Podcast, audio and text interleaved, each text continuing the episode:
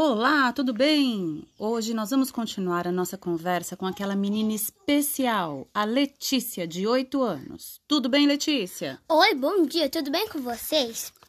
Eu sou a Letícia. Eu sou a Letícia. Como vocês já sabem, eu moro em São Paulo e estudo na Caranda Viva Vida. Esse é o nosso segundo podcast.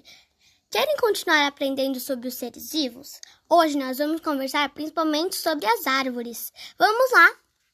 Nossa, Letícia, então hoje o que você nos contará sobre as árvores? Vamos falar sobre as partes das árvores, das árvores, né? Para o que elas servem e muito mais.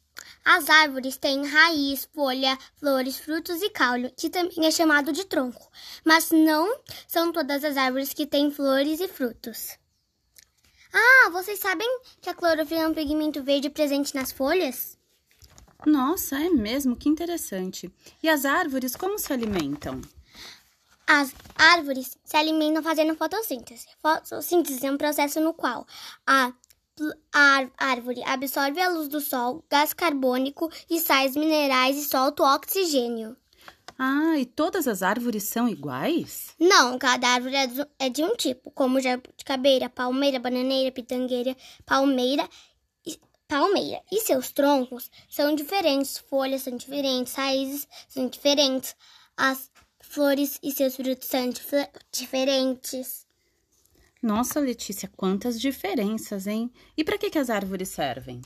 As árvores funcionam como abrigo para animais, como pássaros abelhas. E quando estiver chovendo, mas não tiver raios, ela também serve para abrigo para a gente.